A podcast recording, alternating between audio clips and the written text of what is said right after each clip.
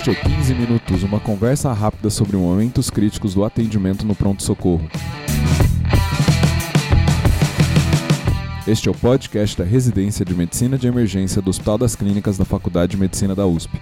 Este é o episódio 33 e é patrocinado pelo curso de Medicina de Emergência. Conheça mais no link bit.ly barra emergência USP, bit.ly barra emergência USP. Eu sou o Dr. Júlio Marchini e para este episódio está uma celebridade aqui no Pronto Socorro, o Dr. Rodrigo Brandão. Tudo bem, doutor Rodrigo? Muito obrigado pelo convite, Júlio. Prazer estar aqui. Então, Rodrigo Brandão é supervisor do Pronto Socorro e da residência de Medicina de Emergência.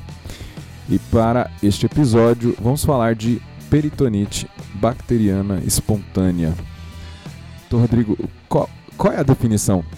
É, peritonite bacteriana espontânea é, é algo que a gente vê muito aqui no nosso pronto-socorro, mas é, é, pela característica dele de ser um pronto-socorro terciário, né, de, que acompanha pacientes com, com condições mais graves. É, temos ambulatório de transplante aqui. Você não vai ver tanto em pronto-socorros mais primários, mas ainda assim é importante, tem grande comorbidade. E o que, que define? Você tem uma definição laboratorial. Peritonite bacteriana espontânea é definida por um paciente que tem um líquido acítico e ele tem uma acite neutrocítica. Ele tem mais de 250 polimorfos nucleares. É isso é o que define. Até historicamente, peritonite bacteriana espontânea clássica, como você fala, era o paciente que tinha a acite neutrocítica, que mais de 250 polimorfos nucleares, e tinha uma cultura positiva é, monomicrobiana. Depois, é, verificou o prognóstico do paciente que tem a cultura positiva ou negativa é, é, igual. Então, hoje, do ponto de vista prático, embora o nome PBE clássica eh, seja restrito ao paciente que tem a cultura positiva, te considera o paciente que tem acite neutrocítica como tendo peritonite bacteriana espontânea. Portanto, é uma definição laboratorial. Uma contagem maior que 250 polimorfos nucleares, com um predomínio de neutrófilos, tem que ter também a contagem, senão a gente vai pegar as acites neoplásicas com 3 mil é, células e 10% de, de polimorfo nuclear e vai dizer que é uma CIT... Entra no critério, que, né? É, que é PBE. Em, em, quem que a gente vai suspeitar? É, paciente cirrótico, né? Com que tem a CIT. É quem que você pensa. Então, então você... basicamente é uma doença de cirrótico. Né?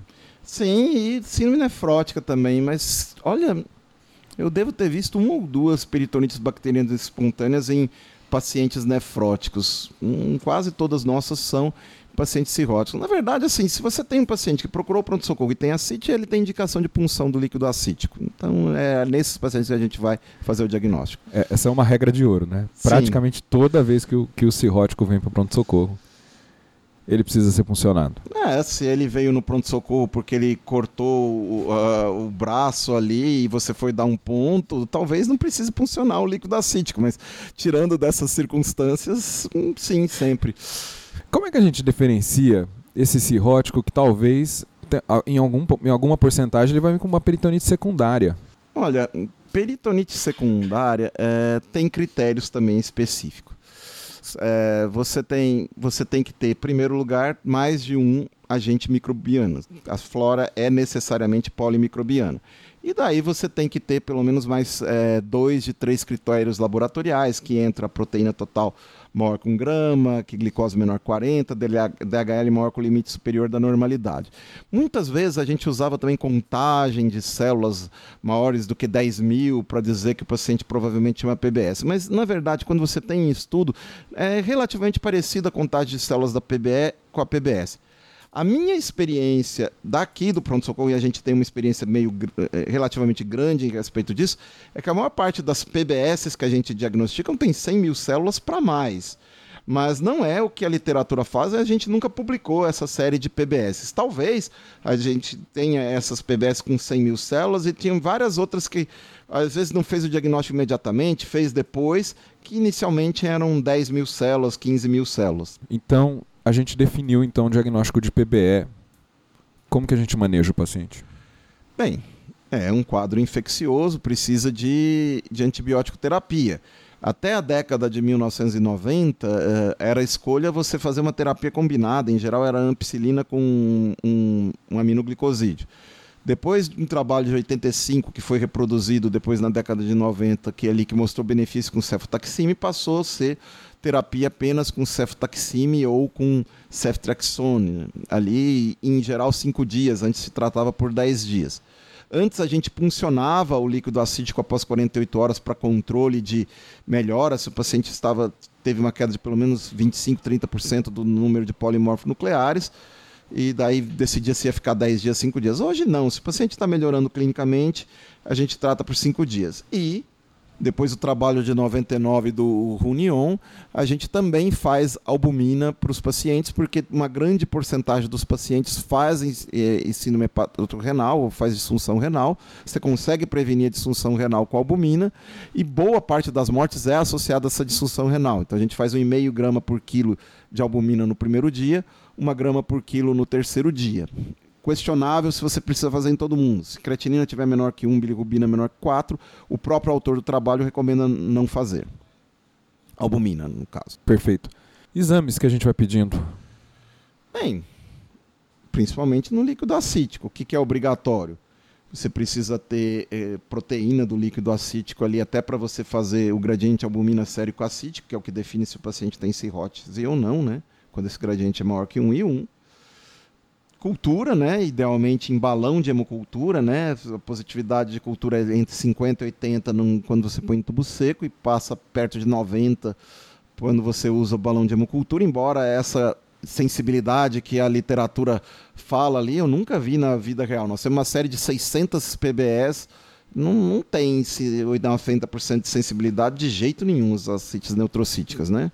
Também tem características, às vezes, que já tomou antibiótico, atrapalha que mais ali? Glicose do líquido acítico vale a pena, DHL aqui, e também vai de função renal, que esses pacientes podem ter piorado função renal, hemograma, é, eletrólitos, né? O paciente pode ter potássio aumentado, pode ter sódio baixo aqui.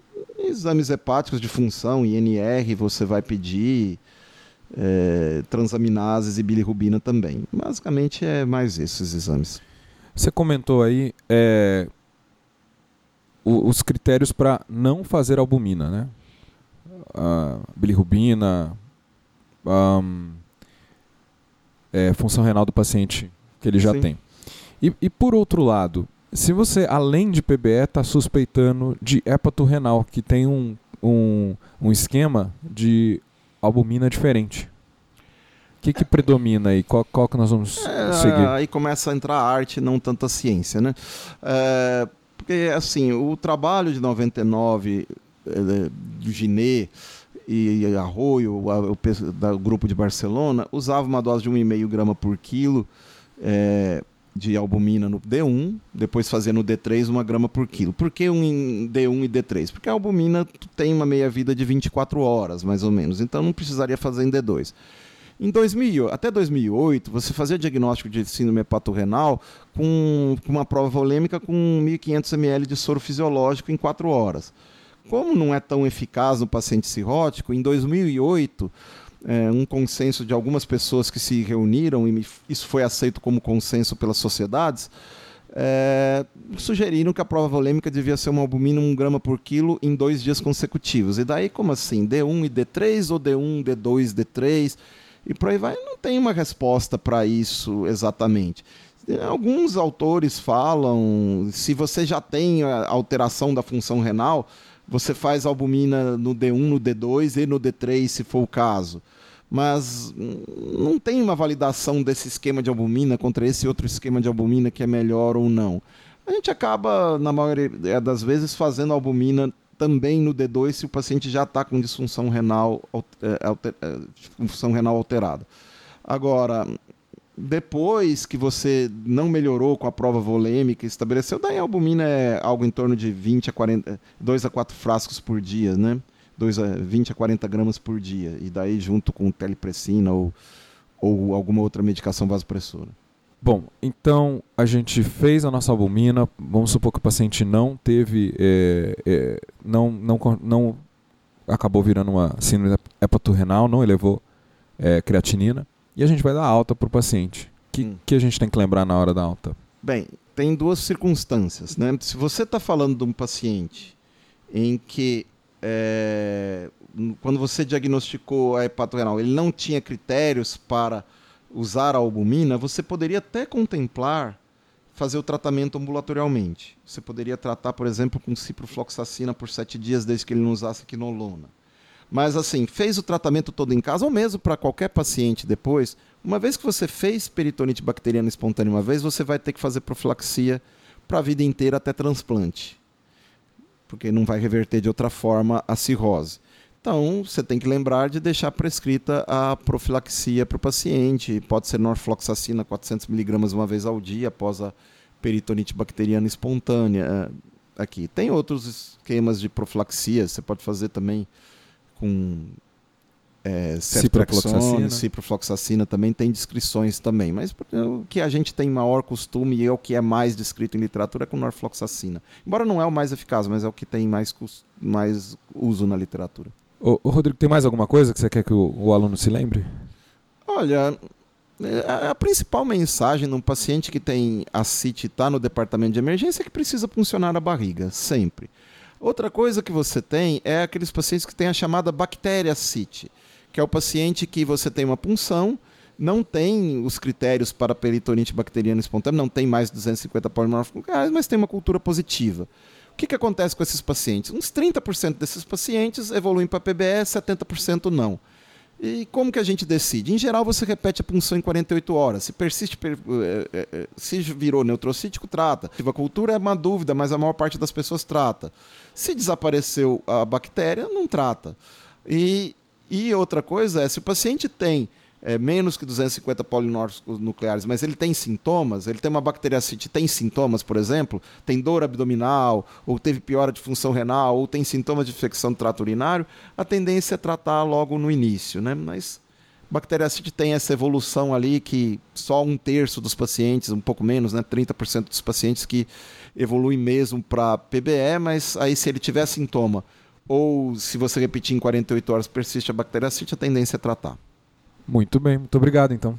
Até outra vez. É, este podcast, então, foi oferecimento do curso de Medicina de Emergência da USP, em parceria com a Manuela Educação. Conheça mais no link bit.ly barra emergência USP, bit.ly barra emergência USP. Se você gosta do nosso podcast, por favor, nos avalie onde você escuta, seja no iTunes, no Spotify, no Stitcher ou outro lugar. Se você quiser, você pode mandar feedback para 15minutos.emergência.gmail.com. O nosso módulo 9 acabou de acontecer. É, o paciente com infecção na sala de emergência aconteceu dia 4 de outubro.